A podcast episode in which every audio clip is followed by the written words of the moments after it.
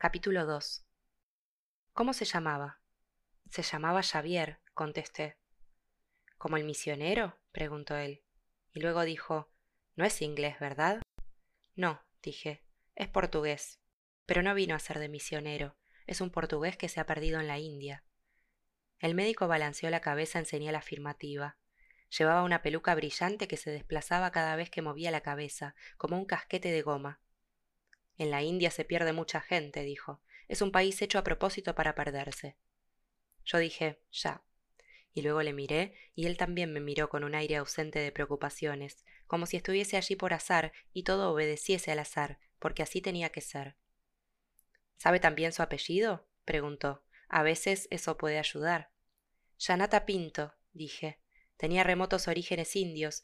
Creo que uno de sus antepasados era de Goa, al menos eso decía él. El médico hizo un gesto que parecía significar con esto basta. Pero no era lo que quería decir, naturalmente. Habrá un archivo, dije, supongo. Él sonrió con aire desolado y culpable. Tenía los dientes muy blancos y un agujero en la hilera superior. Un archivo, murmuró. Súbitamente su expresión se tornó dura, tensa. Me miró con severidad, casi con desprecio. Esto es el hospital de Bombay, dijo con sequedad. Deje de lado sus categorías europeas, son un lujo soberbio. Yo me callé, y también él permaneció en silencio. Extrajo un estuche de paja del bolsillo de su bata y sacó un cigarrillo. Detrás de su mesa, colgado de la pared, había un enorme reloj. Marcaba las siete, estaba parado. Lo miré y él adivinó lo que estaba pensando. Hace mucho tiempo que está parado, dijo. De todas formas, es medianoche. Lo sé, dije yo, le estaba esperando desde las ocho. El médico de día me dijo que usted era el único que tal vez pudiese ayudarme. Dice que tiene mucha memoria. Él volvió a sonreír con su sonrisa triste y culpable, y yo comprendí que me había equivocado de nuevo, que no era un don tener mucha memoria en un lugar como aquel. ¿Era amigo suyo? En cierto sentido, dije yo, hace tiempo. ¿Cuándo lo ingresaron? Hará casi un año, creo, después de los monzones. Un año es mucho tiempo, dijo, y luego prosiguió. La época de los monzones es la peor, llega tantísima gente. Me lo imagino, respondí. Él se cogió la cabeza entre las manos como si reflexionase o como si estuviese muy cansado. No se lo imagina, dijo. ¿Tiene alguna fotografía suya? Era una pregunta sencilla y práctica, pero yo titubeé al responder, porque también yo sentí el peso de la memoria y al mismo tiempo su inadecuación, ¿Qué es lo que se recuerda de un rostro en el fondo? No, no tenía ninguna fotografía, tenía tan solo mi recuerdo. Y mi recuerdo era solo mío, no podía ser descrito, era la expresión que yo tenía del rostro de Xavier. Hice un esfuerzo y dije Es tan alto como yo, delgado, con el pelo liso, aproximadamente de mi edad. A veces tiene una expresión como la suya, doctor, porque cuando sonríe parece triste. No es una descripción muy precisa, dijo él, pero de todas formas no importa, no recuerdo a ningún Yanata Pinto, al menos ahora. Nos encontrábamos en una habitación muy gris, inhóspita. En la pared del fondo había una gran tina de cemento, como un lavadero. Estaba llena de hojas de papel. Junto a la tina había una especie de mesa alargada, también atestada de papeles. El médico se levantó y se dirigió al fondo de la habitación. Me pareció que cojeaba. Se puso a rebuscar entre los papeles de la mesa. Desde lejos tuve la impresión de que eran hojas de cuaderno y pedazos de papel marrón, de embalaje. Es mi archivo, dijo. Todos son nombres. Permanecí sentado frente a su mesita, mirando los escasos objetos que la ocupaban. Había una bola de cristal con la imagen del puente de Londres y una fotografía enmarcada con una casa que parecía un chalet suizo. Me pareció absurdo. En una ventana del chalet se veía un rostro femenino, pero la fotografía estaba descolorida y los contornos aparecían borrosos. No será un drogado, ¿verdad? me preguntó desde el fondo de la habitación. No aceptamos a los drogados. Permanecí en silencio y sacudí la cabeza. Tal vez no, respondí luego. No lo creo, no sé. Pero ¿cómo sabe que vino al hospital? ¿Está seguro? Me lo dijo una prostituta del Hotel Cajurajo, que era donde se hospedaba el año pasado. ¿Y usted? preguntó. ¿También usted se hospeda allí? Dormí allí la pasada noche, pero mañana me cambiaré. Procuro no permanecer más de una noche en el mismo hotel cuando es posible. ¿Por qué? preguntó él con desconfianza. Había levantado una pequeña montaña de papeles entre los brazos y me miraba por encima de las gafas. Porque sí, dije. Me gusta cambiar cada noche. Solo llevo esta pequeña maleta. ¿Y ya ha decidido dónde va a dormir mañana? Aún no, dije. Creo que desearía un hotel muy confortable, quizás de lujo. Podría ir al Taj Mahal, dijo él. Es el hotel más fabuloso de todo Asia.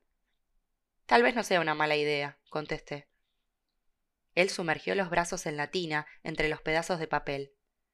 ¿Cuántos hombres? dijo. Se había sentado en el borde de la tina y se estaba limpiando los lentes. Se frotó los ojos con el pañuelo como si los tuviese cansados o irritados. Polvo, dijo. ¿El papel? pregunté yo. Él bajó los ojos, me dio la espalda. El papel, dijo. Los hombres. Desde lejos se oyó un lóbrego estrépito metálico, como un bidón que rodase escaleras abajo. De todas formas no está, dijo dejando caer todos los papeles. Creo que es inútil buscarlo entre estos nombres. Me levanté instintivamente. Había llegado el momento de despedirme, me pareció. Eso era lo que me estaba diciendo, que me marchase. Pero él no pareció darse cuenta. Se dirigió a un armarito metálico que en épocas muy remotas debió haber estado pintado de blanco rebuscó en su interior y cogió unos medicamentos que se metió apresuradamente en los bolsillos de la bata. Me pareció que los sacaba al azar, sin escogerlos.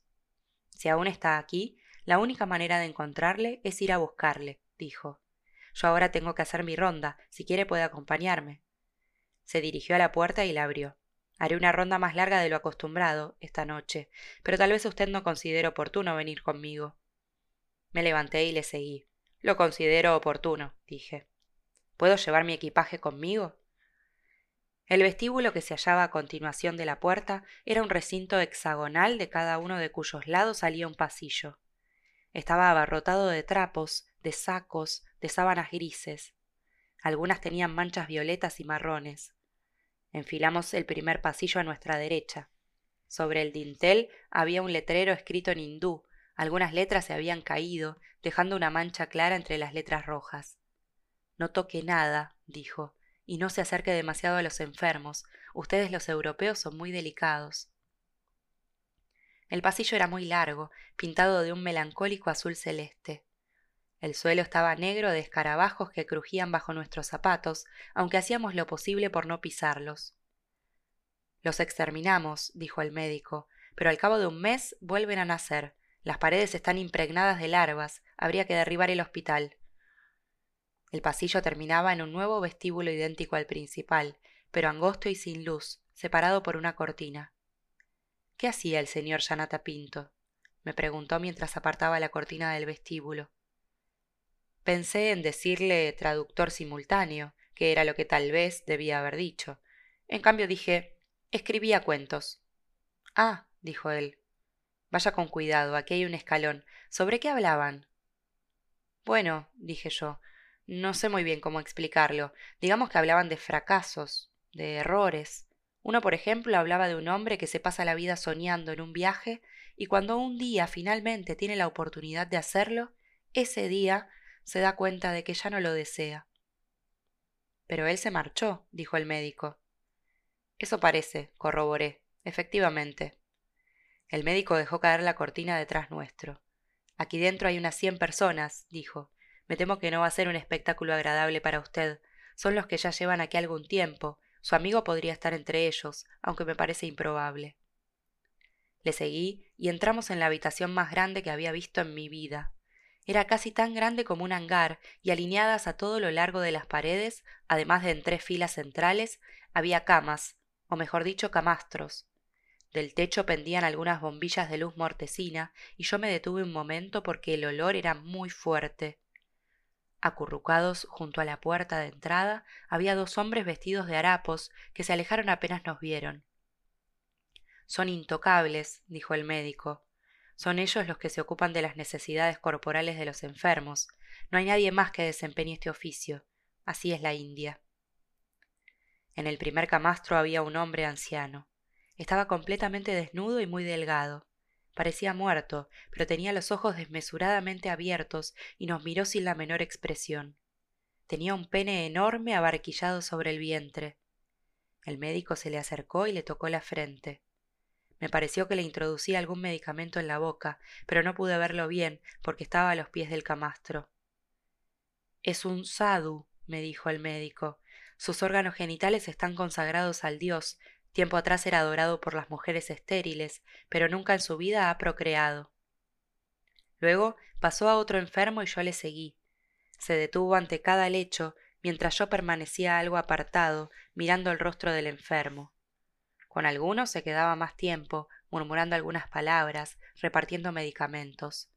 Con otros apenas unos instantes, tocándoles la frente. Las paredes estaban manchadas de rojo por los esputos del betel masticado y el calor era sofocante. O tal vez fuese el olor demasiado intenso lo que daba aquella sensación de ahogo.